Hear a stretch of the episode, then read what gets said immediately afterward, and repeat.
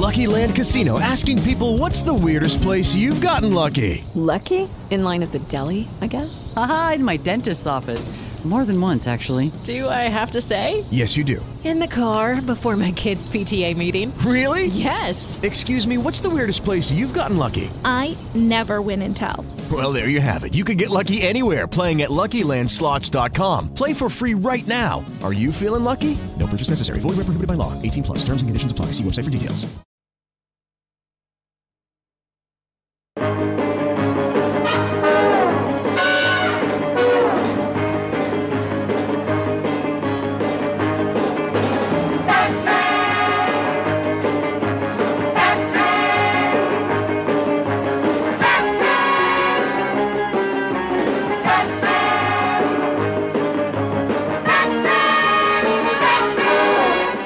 Bienvenidos una semana más a Slamberla, la tierra de los sueños, donde cada semana hablamos de cómics, TVOs, novelas gráficas y muchas, muchas, muchas más cosas.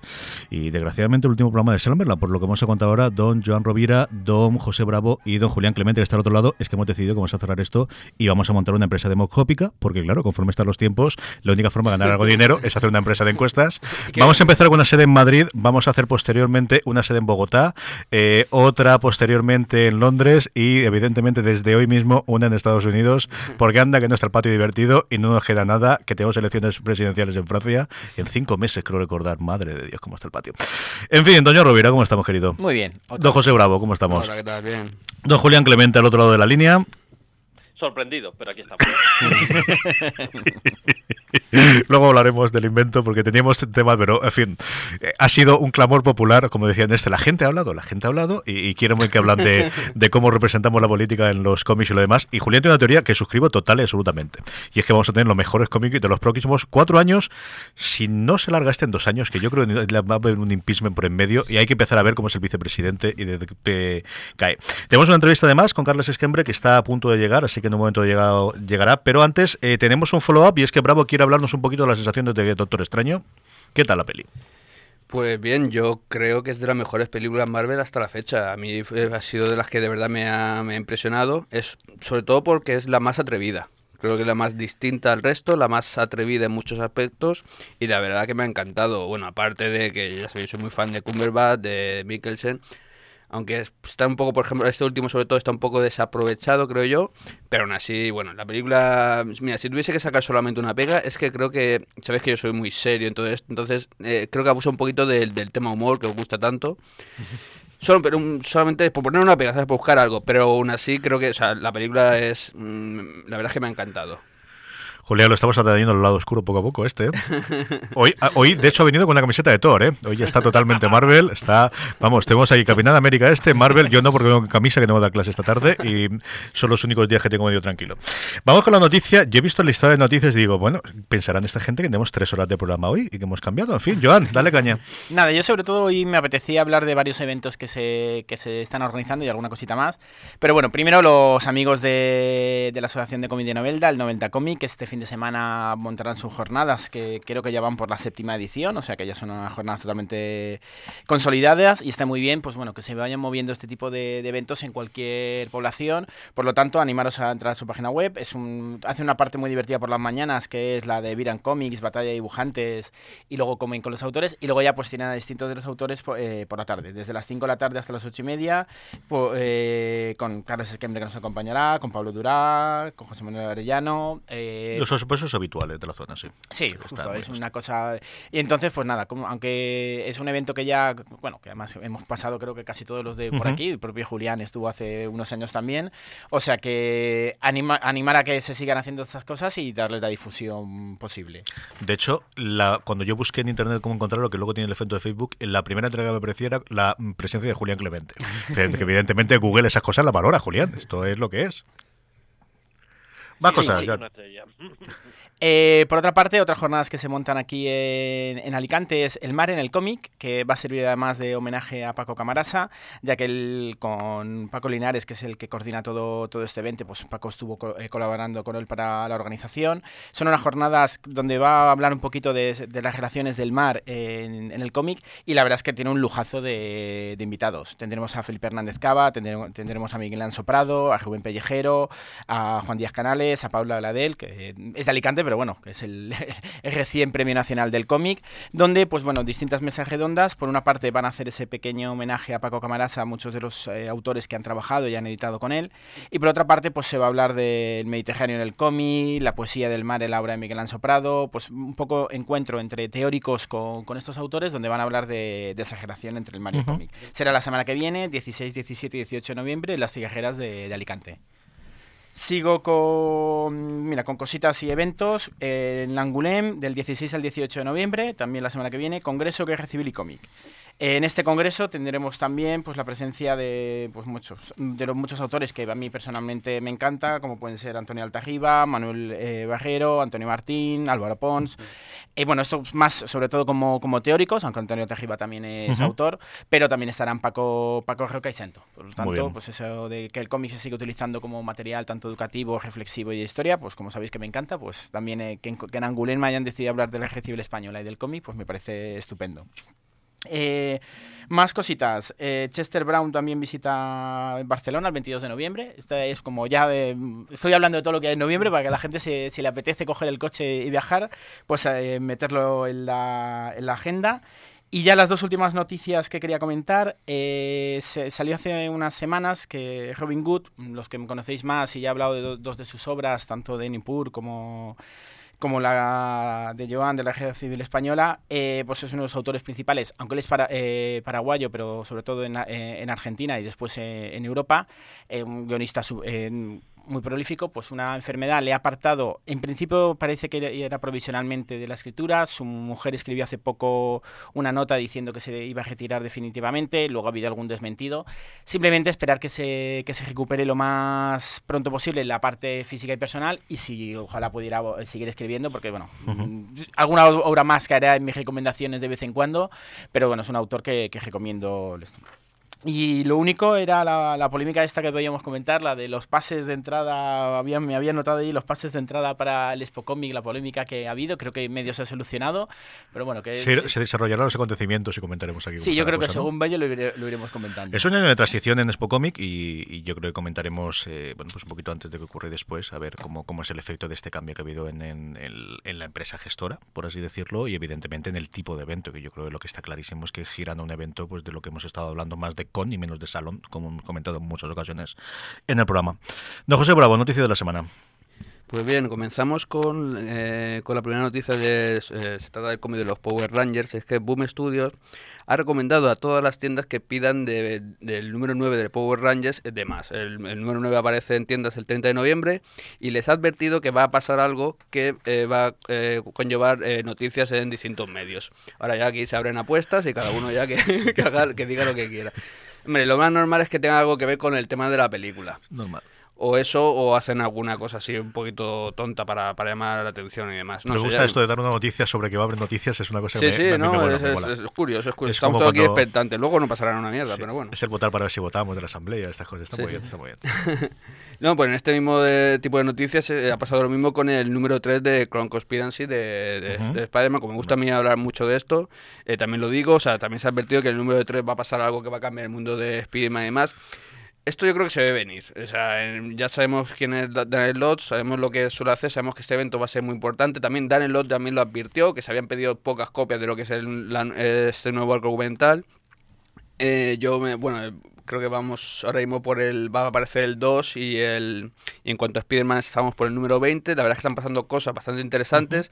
Como dije la semana pasada, ya eh, por fin otra vez me interesa mucho el- la serie de Spider-Man y me está encantando todo esto y creo que va a pasar algo que de verdad va a cambiar el mundo de Spider-Man y que se va a tener va, va a conllevar que todo el mundo hable de- del tema. En otro orden de cosas, vamos a venirnos aquí a España, y es que en diciembre CC sacará por fin Sheriff of Babylon, lo cual me parece una muy buena noticia, y también al mismo tiempo aparecerá el Batman de Tonki, también me parece una muy buena noticia. Y hablando de, mu- de muy buenas noticias, es que han, han anunciado, aunque todavía no se sabe cuándo, van a editar aquí en España también CC el cuarto mundo de Jack Kirby esto era algo necesario. Yo de verdad recomiendo a todo el mundo que cuando aparezca esto, cogerse el cuarto mundo, porque de verdad es un antes y un después en el mundo de los cómics. A mí me parece alucinante, me parece de las mejores cosas que ha hecho Jack Kirby. aquí ya aquí ya Julián me va a matar, pero, pero creo que sí, creo que es así, que como que es una de las mejores cosas, uno de los puntos clave.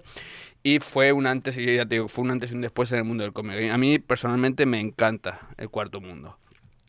Y por último voy a hablar de la entrevista que dio Chris Claremont en Bleeding Cool. Eh, una entrevista muy muy interesante donde se puede sacar distintas eh, distintas cosas entre ellos eh, dijo que si, si Marvel tuviese todavía los derechos de, los X-Men todavía seguiría siendo el, el buque insignia de Marvel. Esto yo creo que es así también no, creo que el cambio su- supuso por el hecho de perder lo que eran los derechos para el tema del cine y demás y por otro lado, también dejó claro que Marvel sigue pagando, sigue pagando. Es decir, Chris Claremont todavía tiene contrato en exclusiva con Marvel. Y le paga por no hacer nada. O sea, la conclusión es que ahora mismo no escribe nada, pero le sigue pagando. Lo cual dices, oye, pues, pues se lo merece, hombre, se lo merece. Si alguien que se lo merece ha sido este hombre. O sea que, por mí, Yo siempre estoy del punto de vista del trabajador. Yo sé que siempre. No, no, lo digo fuera de coñas. Tienes como con los futbolistas ganan mucho dinero. Ya, la opción es que se lo quedas a la empresa. Entonces, ¿de, de parte de quién estás? Me parece muy bien que el trabajador gane este No, dinero. me sí, gustó bastante el titular ese, que le pagaban por no, por no hacer nada, por no trabajar. O sea que... Pero esto yo creo que no es tanto por eh, no trabajar para otros como por no hacer nada, ¿eh? Ya, ya, claro, claro, por supuesto. Mm. Sí, de hecho, no, no, sí, a mí sí, oye, a mí me parece una muy buena política. O sea, estamos hablando de Chris Claremont, que es, una, es un referente del mundo Marvel y demás. Eh, si, aunque no lo utilices tú, es bueno que no lo puedan utilizar los demás. O sea, a mí eso me parece muy, de hecho, me parece muy ilícito en todo esto. Muy bien. Eh, Julián, noticia de la semana. ¿Qué tenemos A acá ver, ahora mismo a pues yo me, quedo en el, en el tema en el tema cinematográfico relacionado con, con el cómic y para mí una noticia impresionante que va a haber tercera temporada de Young Justice. Young Justice fue una de las eh, mejores series producidas por Warner Bros. basada en los personajes de, DC. Se quedó colgada la segunda temporada en un cliffhanger brutal.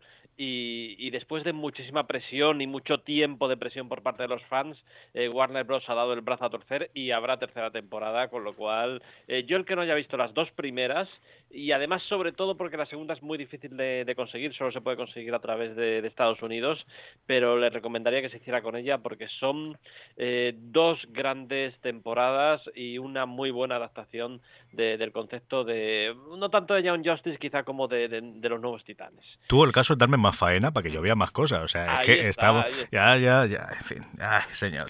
Ahí Venga. está.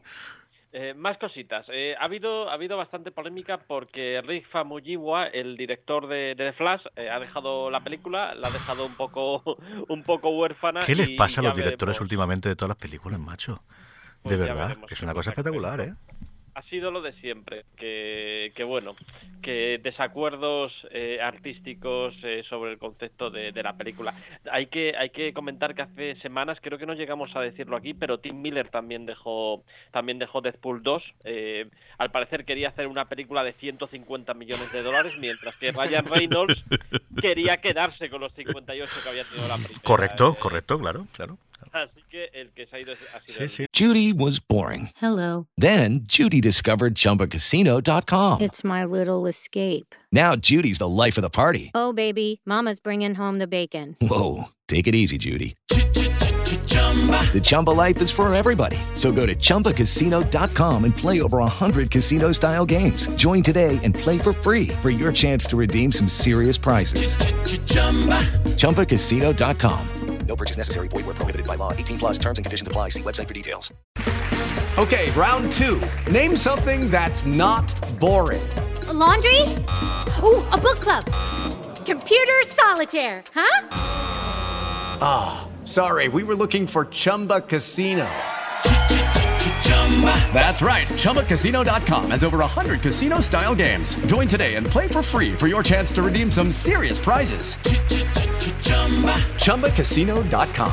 No purchase necessary. Void where prohibited by law. 18 plus terms and conditions apply. See website for details. No eres tú, soy yo, ya está. Si esto se arregla siempre así. Madre mía. Efectivamente. Oye, pero que los fans de DC tienen una muy buena noticia esta semana también, además de lo de Young Justice, que había un tráiler de Wonder Woman absolutamente impresionante. Yo, yo creo que esta película da muy buenas vibraciones y, y tiene muy buena pinta. A mí me gusta tanto que estoy por no ir a ver la película, para quedarme con el trailer. Yo he decidido ya, después de las experiencias recibidas previas, que lo que hay que hacer es ver muchas veces los trailers durante hora y media y oye, no te llevas ninguna decepción y la cosa funciona especialmente Pero es Galgadot y en pantalla grande, es que va a ser imposible que no lo vea. Esto es espantoso. Sigue.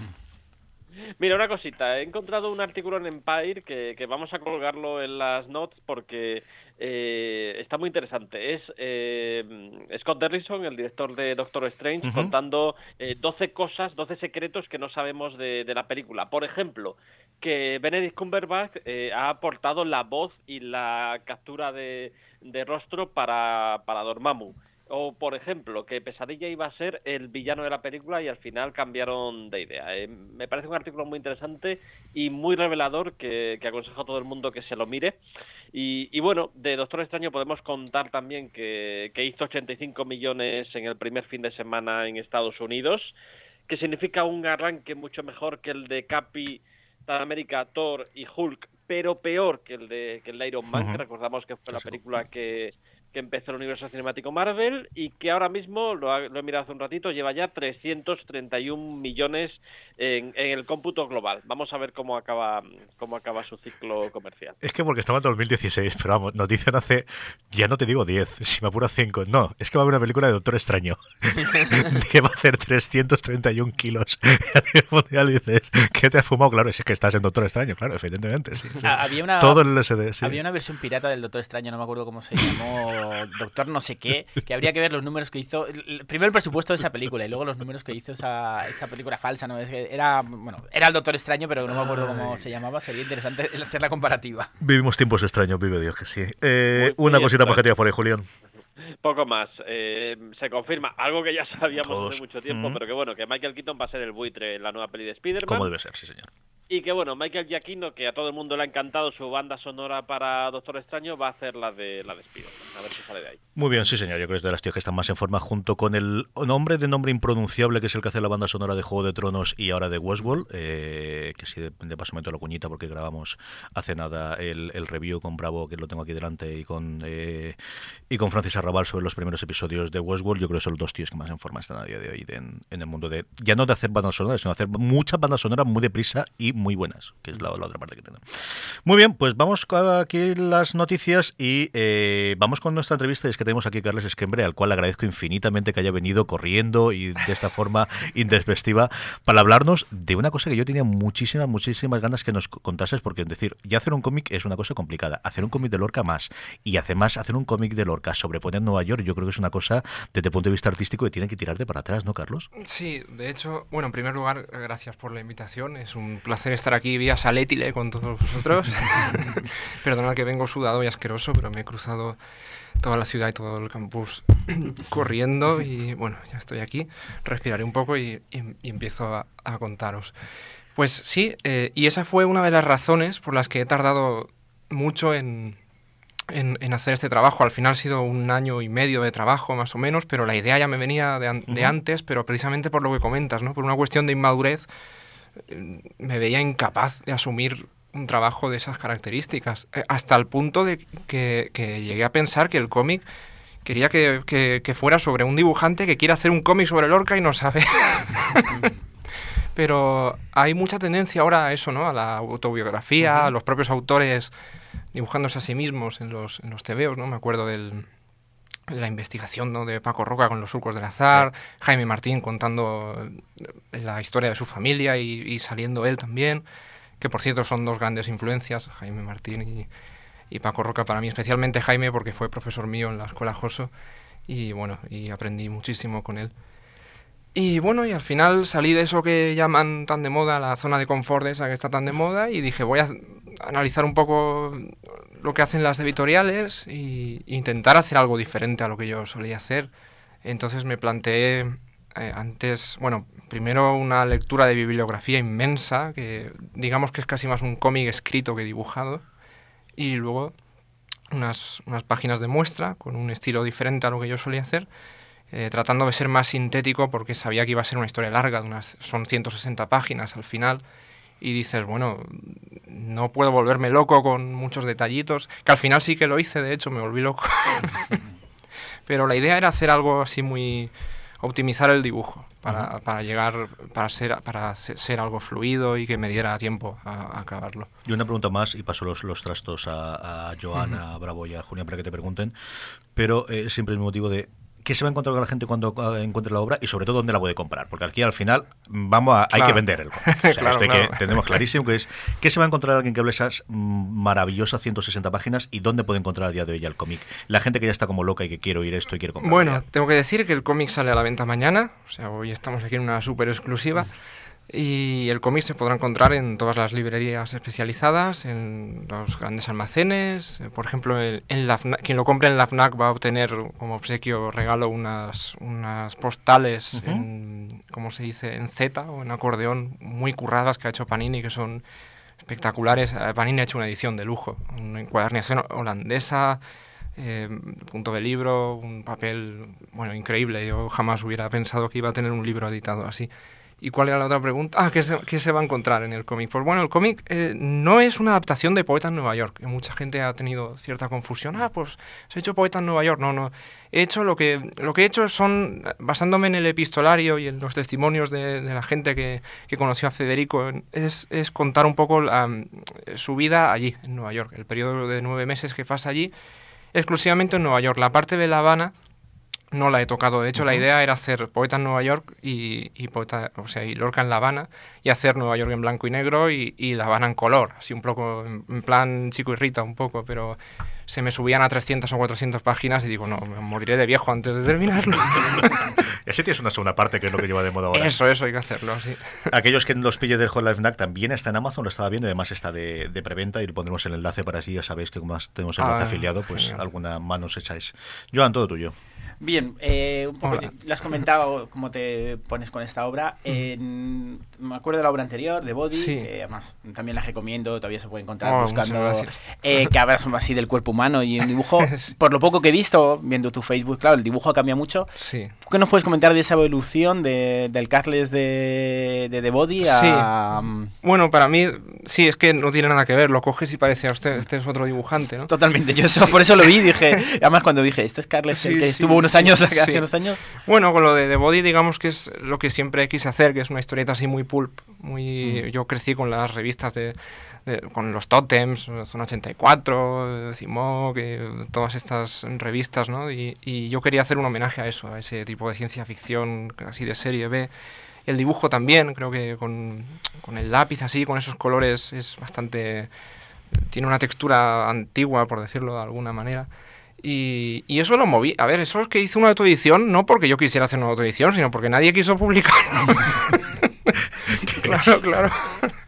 Que yo no quería autoeditarme, eso es un follón. Eso, bueno, ya hablaremos, supongo, en otro momento, pero el tema ese de la autoedición. uf, No, no, cuéntamelo, cuéntamelo. Eso Sí. me gusta, eso me gusta. Sí, sí, sí, carnaza, Bueno, carnaza, pues cuéntame. a ver, es que, claro, cuando uno auto, autoedita, no, eso está mal dicho, autopublica, ¿no? Porque autoeditarte quiere decir que tú haces la tarea de, de un editor. Ujú. Yo no soy editor, yo no tengo ni, ni, ni pajolera idea de... Si yo no sé ni venderme a mí mismo.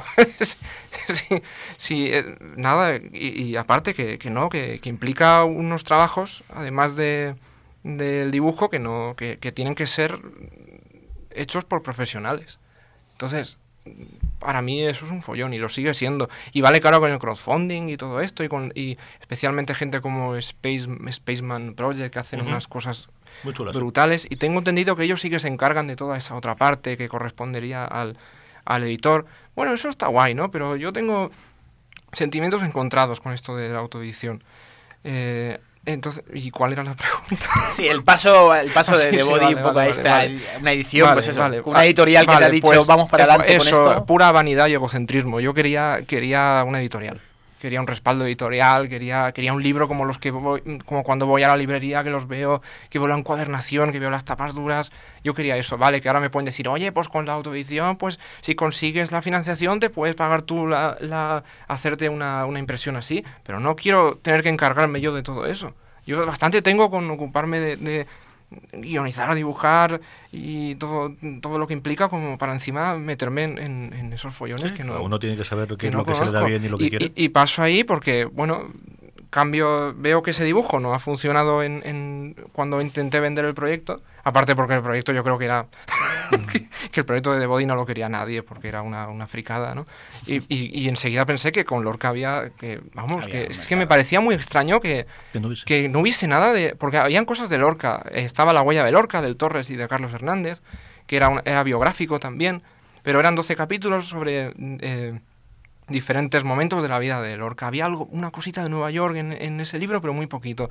Y este año ha salido el de, el de Enrique Bonet, La araña del olvido, que está muy bien, pero va no va sobre Lorca en sí, sino sobre Agustín Penón, que es el, el que investigó la muerte de, de, Lorca. Entonces, con el mío, con, con mi Lorca en Nueva York, me gusta pensar que hemos cerrado una especie de, de trilogía. Uh -huh. Para poder encontrar a Lorca en Claro, claro. A la hora de la biografía, eh, te toca. De Lorca hay mucha biografía, pero ¿te toca interpretar, poner de tu parte o has seguido a Sí. tabla un poco la No, biografía oficial? Bueno, he seguido un poco la- el epistolario y, lo- y los documentos, los testimonios, los trabajos de interpretación, incluso como de Miguel García Posada hace toda la vida, pero que todavía que tiene, está muy documentado y también cuenta muchas cosas personales. Y, y, claro, tampoco te puedes guiar exactamente por el epistolario, porque el epistolario hay que pensar que Lorca escribía a su familia.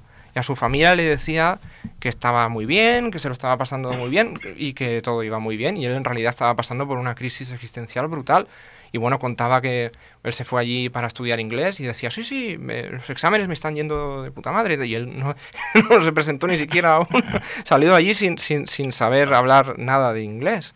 Entonces, el, el Lorca que he hecho yo es, porque, a ver, primero que pretender poner diálogo inventado a una persona como Lorca es ridículo y absurdo, no se puede. Un tío así no lo, no lo puedes no lo puedes imitar. Así que pones, pones un poco de, de ti en ese personaje. Entonces, ese Lorca es una mezcla entre, entre sus propias obsesiones y las cosas que cuenta y las mías propias. Incluso sí que he aprovechado para meter, contextualizar eh, temas que a mí me gustan en el entorno de Lorca en Nueva York, que, que de hecho los hay, muchísimos. Hay mucha... Es que, por ejemplo, ahora que está tan de moda todo esto de los zombies y todo esto... A ver, Poeta en Nueva York es un libro sobre la muerte y sobre los muertos, sobre los muertos vivientes. Entonces yo quiero también acercar un poco a la, a la muchachada, digamos, a los chavales más jóvenes, a- que a lo mejor con esos temas así tan retorcidos y oscuros eh, tengan algo de interés en, With Lucky Land slots, you can get lucky just about anywhere. Dearly beloved, we are gathered here today to. Has anyone seen the bride and groom? Sorry, sorry, we're here. We were getting lucky in the limo and we lost track of time. No, Lucky Land Casino, with cash prizes that add up quicker than a guest registry. In that case, I pronounce you lucky. Play for free at LuckyLandSlots.com. Daily bonuses are waiting. No purchase necessary. Void were prohibited by law. 18 plus. Terms and conditions apply. See website for details.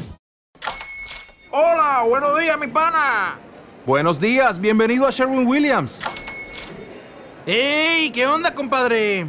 ¿Qué onda? Ya tengo lista la pintura que ordenaste en el ProPlus app. Con más de 6.000 representantes en nuestras tiendas listos para atenderte en tu idioma y beneficios para contratistas que encontrarás en aliadopro.com. En Sherwin Williams somos el aliado del PRO. en, la obra y vida de Lorca. O sea, lo mío es una aproximación, un es contextualizar un poco el personaje en ese entorno. Quien quiera profundizar ya más se puede ir a, a- a los libros de, de Gibson o joder, al propio trabajo de, García Lorca, claro. Eh, Bravo y después Julián.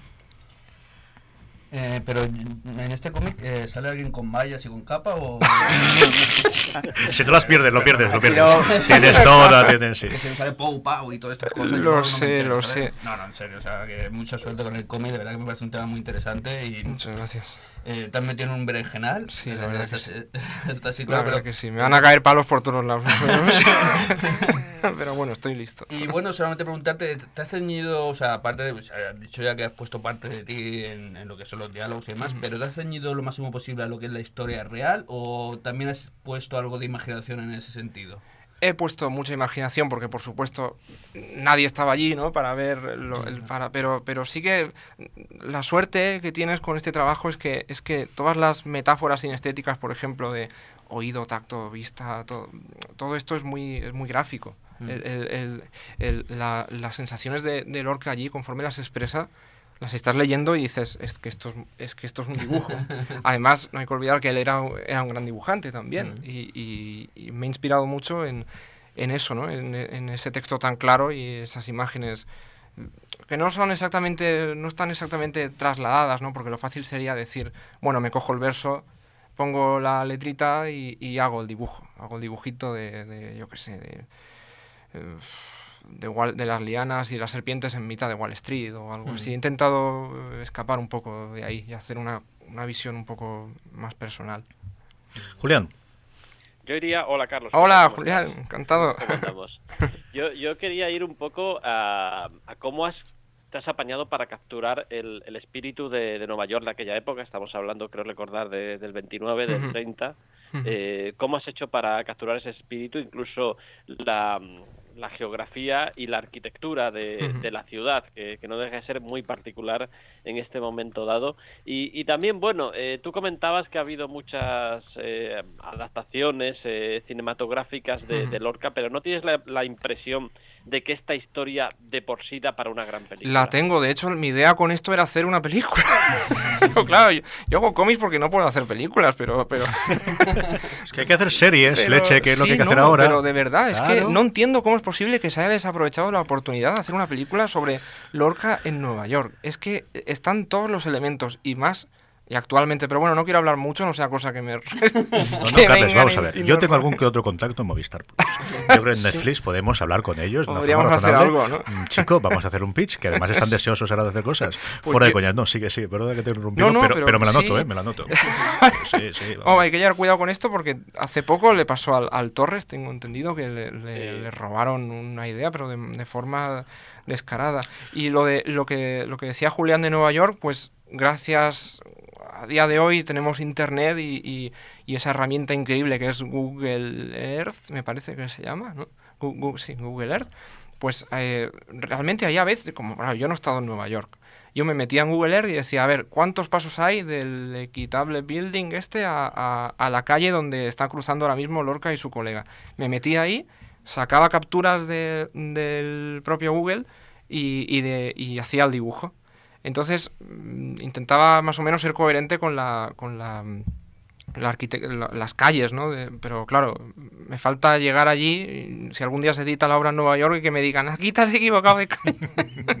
y, ¿Y qué más? Eh, eh, a ver, ¿cuál era lo otro? Ah, sí, la, la ciudad en 1929. Pues hay un libro muy chulo de Julio Camba, que era un periodista, que precisamente en los años, a finales de los años 20 visitó Nueva York. Ese libro ha sido imprescindible para mí y de hecho Lorca eh, creo que se en, en mi cómic no sale, ¿no? Pero tengo entendido que se llegaron a conocer allí en Nueva York. Yo no sé vosotros que estéis oyendo el programa, pero vamos, eh, yo quiero leerlo ya. O sea, yo estoy totalmente dispuesto a comprar esto. Eh, como os he dicho antes, Lorca, Poeta en Nueva York, de Carles Esquembre. Eh, cuando oigáis esto en formato podcast, el- eh, ya lo tendréis eh, disponible en todas las librerías, allí donde se venden buenos cómics y donde se venden buenas novelas gráficas. Y os pondremos, como siempre, el enlace en las show notes para, para Amazon, por si tenéis a bien. Eh, vamos a ir con esta zona, Carles. Te invito a que te quedes el resto del programa que vamos a hablar, pues esto, de cómo ha ganado Trump, pues habrá que hablar de Trump, Ostras. porque hay que hablar de Trump en todos los lados. Así que estas cosas entretenidas y divertidas y luego iremos a recomendaciones. Eso sí, piénsate una recomendación para el final Ah, del programa si te apetece bien, quedarte claro. para nuestra audiencia. Pero antes es el momento del por qué se no a esto. Esta semana el culpable o el responsable, como queráis verlo, ha sido Bravo y este es el por qué suena esto de esta semana.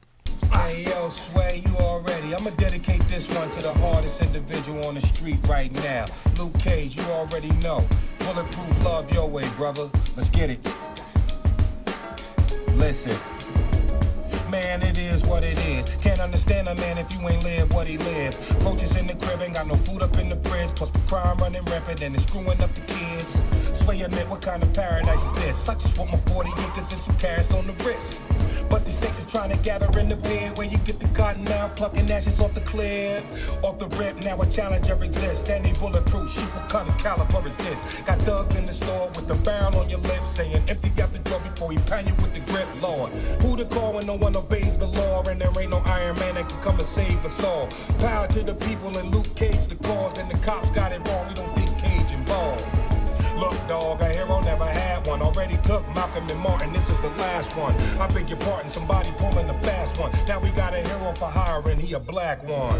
And bullet hole hoodies is the fashion.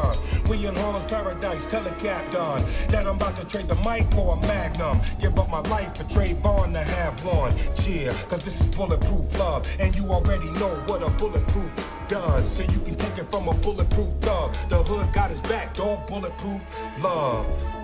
Blood thicker than mud. And who am I to judge if you get a gun in the club? Cause you already know what a bulletproof does when the hood got your back door bulletproof love.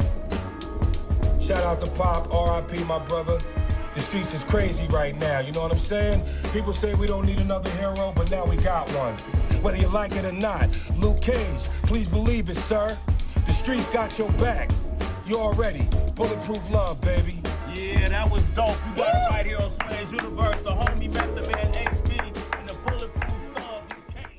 Carles no solamente ha venido a hablarnos tan bien de su libro, que insisto hay que comprar sí o sí, sino que además nos ha traído un ejemplar para que sorteemos entre los mecenas yo me estoy pensando no quedármelo, pero vamos, en fin, eh, ya que Carlos nos lo ha traído, además con sus postalitas y todo, lo sortearemos entre los mecenas, como siempre, ya sabéis, postal.fm barra mecenas. Se nos ha caído Julián, así que habrá que eh, volver a, a, que Julián llame eh, y que nos queda. Vamos con la, el tema de la semana. Sabéis que antes siempre hablamos de un básico Slamberland, pero hoy Joan ha decidido que se siente político y quiere hablarnos, no sé exactamente de qué. Yo, como no tenía ningún caballo en esta carrera, como dicen aquel, porque ni el libertario, que suele ser el mío, este año me gustaba absolutamente nada, y en fin, me pilla muy lejos aquello.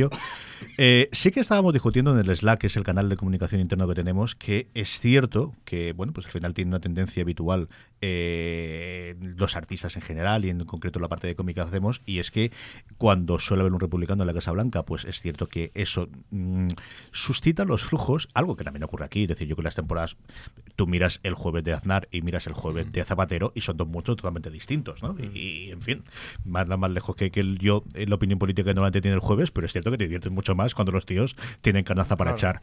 Y entonces, la cosa veremos por dónde sale, porque otra cosa que decía con, Julio, con, con Joan antes, yo tengo claro que se queda el T-tip, en todo lo demás no tengo ni idea de lo que va a hacer el sonado este de la cabeza, o sea, no tengo ni idea. Pero que vamos a tener días gloriosos, al menos en la cómic satírico y demás, yo creo que sí, ¿no, John?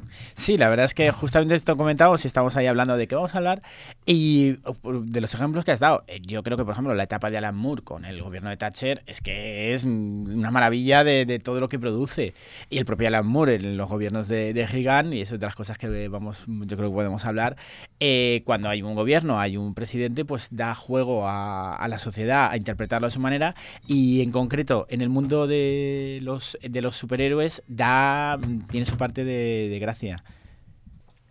Como os comentaba, esto que estaba contando John es lo que eh, nos decías tú antes, Julián, ¿no? Y yo coincido plenamente contigo en que es en los momentos en los que más, eh, bueno, pues que más los artistas pueden tener para crear este tipo de historias. Sí, pero yo creo que es una cuestión ya de, cultura general. Los momentos en el que el, poder ha sido muy antipático, eh, digamos que la cultura se ha reforzado haciendo obras precisamente de, de denuncia. Y, en el cómic yo creo que eso ha sido, ha sido siempre muy evidente, pues desde, desde la era Reagan, que teníamos eh, a Ronald Reagan presente en, Dark Knight, y fue la época de, eh, de Watchmen y de, de, Frank Miller y de Alan Moore, eh, incluso cuando el presidente era Nixon y se reveló en las páginas del Capitán América que, que, en sus ratos libres llevaba una organización secreta llamada el Imperio Secreto que trataba de hacerse con trataba de hacerse con el con el poder y luego más reciente incluso en la época en la época de, de Bush eh, hay cómics como eh, desde los Ultimates eh, la propia Civil War están muy inspirados por toda la política que ha venido haciendo haciendo Bush en, en esa época. Curiosamente es entrar Obama y prácticamente toda, toda la denuncia política que, que, estaba que estaba llevando encima el cómic de superhéroes desaparece. Se convierte en un medio de, expresión para buscar la presencia de, minorías, para hacer cómics de ciencia ficción que, que, no aluda en absoluto a la política, pero en los últimos ocho años de, Obama eh, la política de los cómics ha estado desaparecida, al menos en lo que a superhéroes se refiere. Yo creo en todo lo demás, es decir, yo no me imagino Mongolia naciendo en el 2010 es decir, yo creo que nace en un momento dado en el que hay pues un revuelo social y un cambio clarísimo de votación. De una votación similar, yo creo que, que ahora te el análisis y todo el mundo sabremos un montón de política americana, pero aquí al final yo creo que el efecto de queremos votar contra algo más que con algo, y yo creo que al final quisiera hacer un voto anti-Obama por un tipo especial de, de personas, y puede ser clase blanca, y, y, de voto conjunto, es parecido al que hubo de Zapatero, de cualquier cosa menos Zapatero en su momento, y, y nace esta parte. Pero sí que, que yo recuerdo, a mí la, la imagen que yo tenía más clara era la Transmetropolitan, el arco que tiene Transmetropolitan de la bestia, yo no sé si lo recordáis, de alguien carismático, alguien que se veía en todos los sitios, que salía en todos los paneles, de alguien que puedes confiar, alguien muy cuñado en el sentido de esto lo arreglo yo en dos patas que yo creo que es el, a lo que vamos de todos los, problemas complicados tienen solución fácil que es dejarme a mí solo. Ya dejarme a mí que ya yo puedo con ello, ¿no? Y yo creo que eso sí es una cosa que los cómics llevamos viendo desde hace un porrón de tiempo y yo de verdad recuerdo Transmetropolitan es uno de mis cómics favoritos, ¿no? Y, también por el peso que yo creo que la, prensa tiene en todas las elecciones modernas y especialmente en las últimas tenido en España o en el resto, pero, pero yo creo que sí.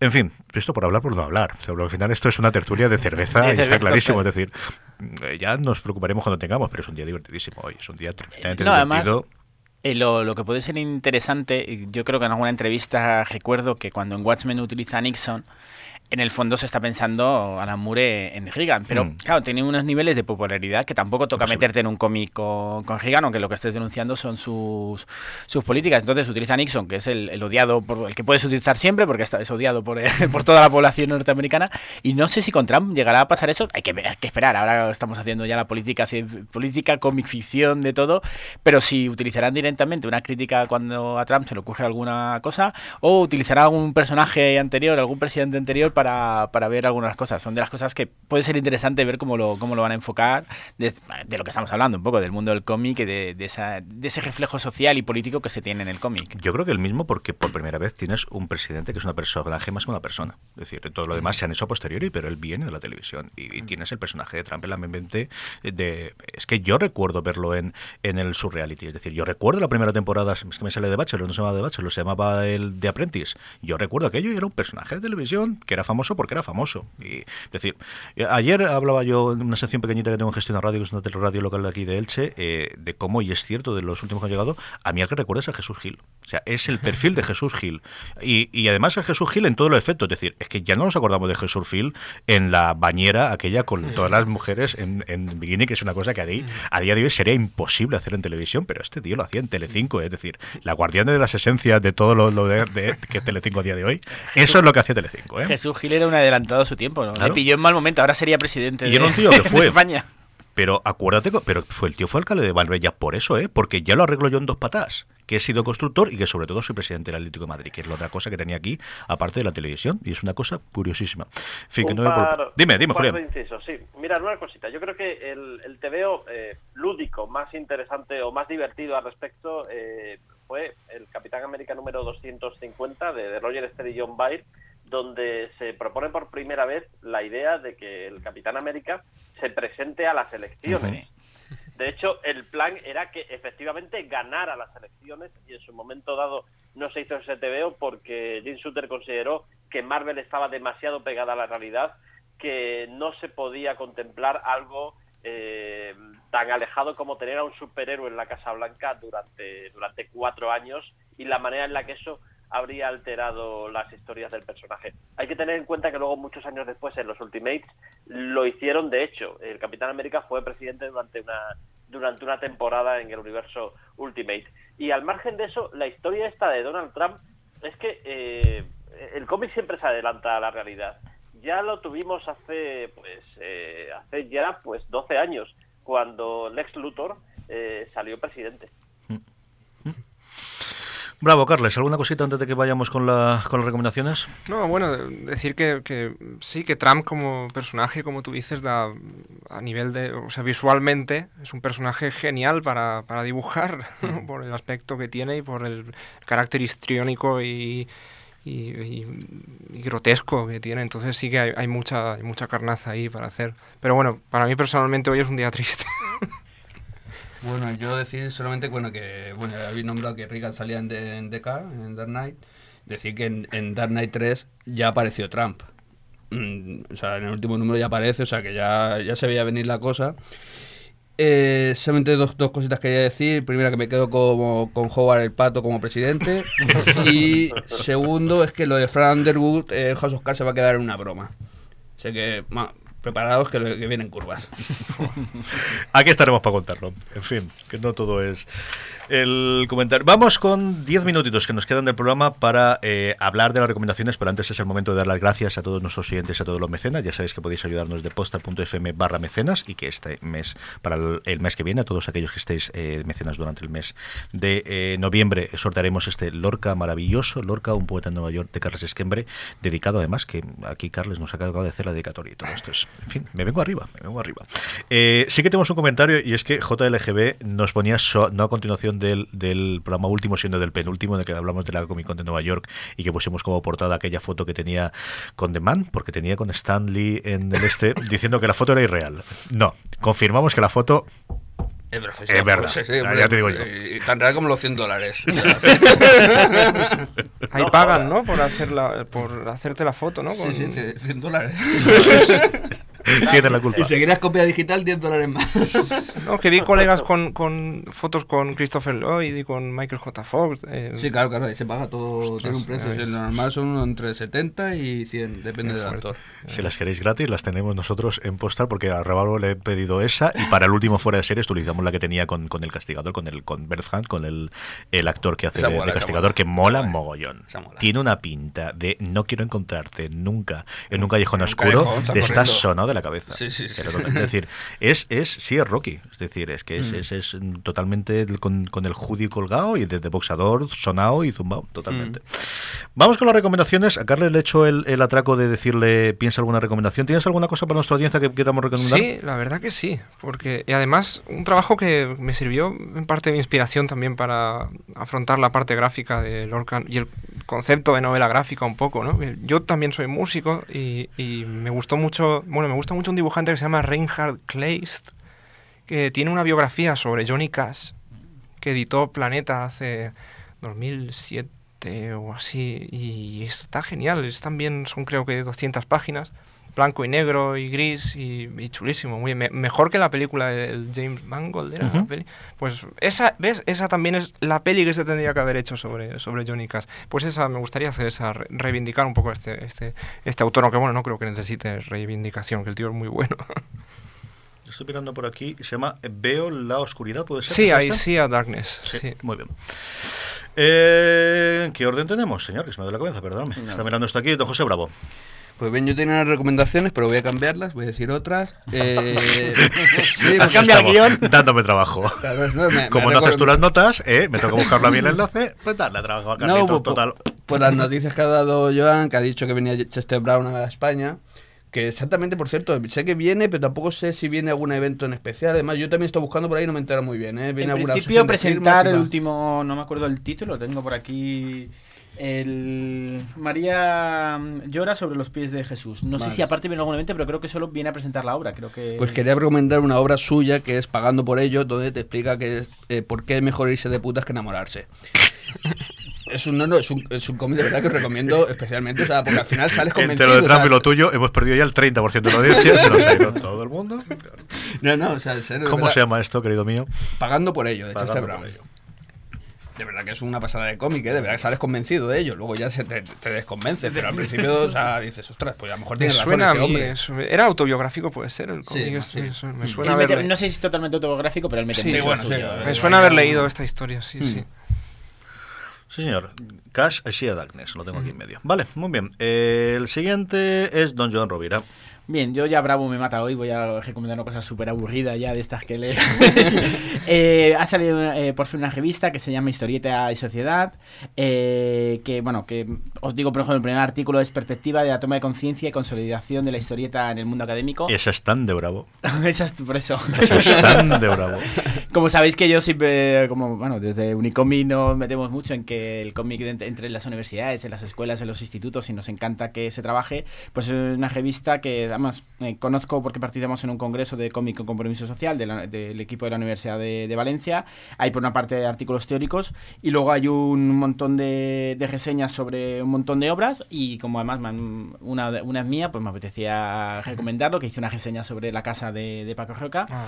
Eh, pero bueno, leeros en. Yo eh, me llegó hace dos días, empecé a leerme ya alguna cosita. eh, a los que os guste la parte teórica, que, que sabéis que yo en eso me, me gusta. O está muy bien de contenidos. De las reseñas para saber un poquito de un montón de, de obras. Se encuentra fácil por internet, de todas formas pondremos también el, enlace, por es una revista electrónica, o sea que hoy no recomiendo cómic, hoy me voy a, revista. Me encanta el pondremos el enlace, quiere decir, Carlos, búscate tú el enlace, que a mí no me da la gana de ponerlo ¿eh? en, en las notas, y ya, si eso tú, pues ya, si eso ya, pues eso, ¿verdad? Porque aquí el único que me hace los deberes como Dios manda es Julián, que sí me pone los enlaces. Julián, ¿qué recomendamos esta semana? Pues mira, yo voy a recomendar algo que no solemos recomendar, que es la, visita a una librería, en concreto la librería La Sombra, en la calle San Pedro número 20, dentro del barrio Las Letras de, Madrid. Es una librería que, que no es una librería especializada en cómic, pero que sí tiene mucho, mucho cómic, tiene una gran sección dedicada dedicada al cómic y sobre todo los, los libreros, Jonathan Rubio, que es un tipo que lleva metido en esto de los libros, pero también de los cómics durante muchísimos años, te pueden hacer unas recomendaciones impresionantes y es una librería muy, muy agradable. En el segundo piso de la librería además está la editorial D-Books, con lo cual eh, tienes un poquito de todo. Yo, yo lo recomiendo muchísimo acercarse por una librería eh, que siempre además está bien ir a una, a una pequeña librería, no ir necesariamente a unos grandes almacenes para, para comprar los libros. Y luego, muy rápidamente, eh, mira, un, un TVO divertidísimo. Crononautas de Mark Millar y, y Sean Murphy. Es cogerte el viaje en el tiempo y, y pasarte tres pueblos divirtiéndote y riéndote a costa de él. Eh, muy, muy recomendable. Me lo he pasado en grande con este. Yo de este veo película, Julián. Sí, ¿verdad? Es que está hecho Sí, sí. pensando ya en la película. Prácticamente la manera en la que selecciona los diálogos, las escenas que introduce, esas dobles páginas de Murphy con las batallas brutales y absurdas que, que nos ofrece, eh, Hmm. yo creo que está pensado para, para hacer película. Yo recordaba a la gente de La Sombra cuando los entrevistamos al principio, cuando hablamos de D-Books de, la revista de la Resistencia, que es lo que publicaban ellos, por eso recordaba yo la calle. Eh, por cierto, que entré a la página web suya y el 11 de noviembre, que yo creo que os pillará justo, si se oís el programa justo cuando salga, eh, celebran el Día de la Librería, se abren hasta las 10 de la noche, tiene un 5% de descuento, así que mira, damos un poquito más de publicidad y se lo comentamos. Eh, Juliana hablaba de una cosa tremendamente divertida y yo no tengo más que darle la razón. Qué divertido es Munger y Dinosaurio, dinosaurio Diabólico, tío. Qué cosa más deliciosa, más divertida, más bien pensada, más bien hecha que es este cómic. Qué maravilla, Julián. Me alegro mucho porque además es un, es un cómic que, que le hemos cuidado, le hemos dado mucho mimo, sobre todo porque Natacha Bustos nos ofreció mucho su ayuda y gracias a eso pudimos hacer unos extras que creo que complementan muy bien el, el TVO. Es una verdadera delicia de cómic, de verdad. Si no lo habéis eh, ojeado hasta ahora, ojearlo, comprarlo después que hay que sacar las cosas adelante, ¿de acuerdo?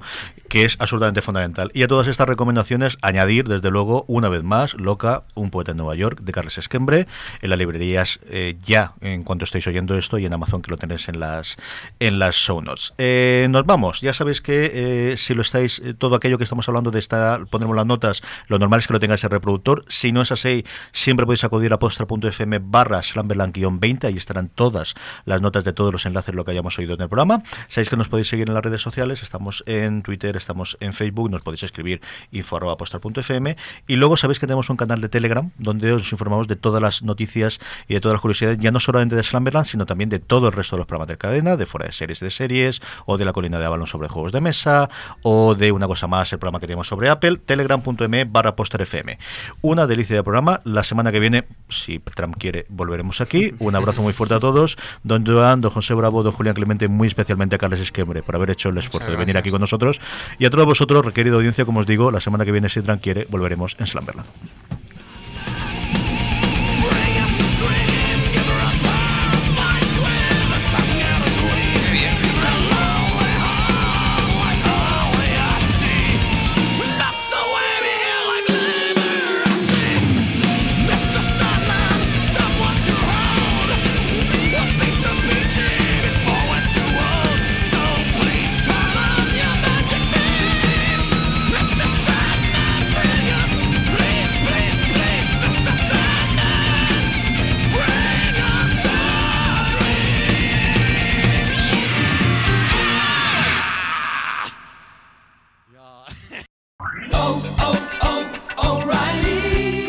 ¿Necesitas ayuda? En O'Reilly Auto Parts te ayudamos. ¿Necesitas algún consejo? Te aconsejamos. Nuestros profesionales en autopartes están siempre disponibles para ayudarte a encontrar lo que necesites. Excelente servicio al cliente es solo una de las ventajas que ofrece O'Reilly Auto Parts. Los profesionales en autopartes. Oh, oh, oh, O'Reilly Auto Parts.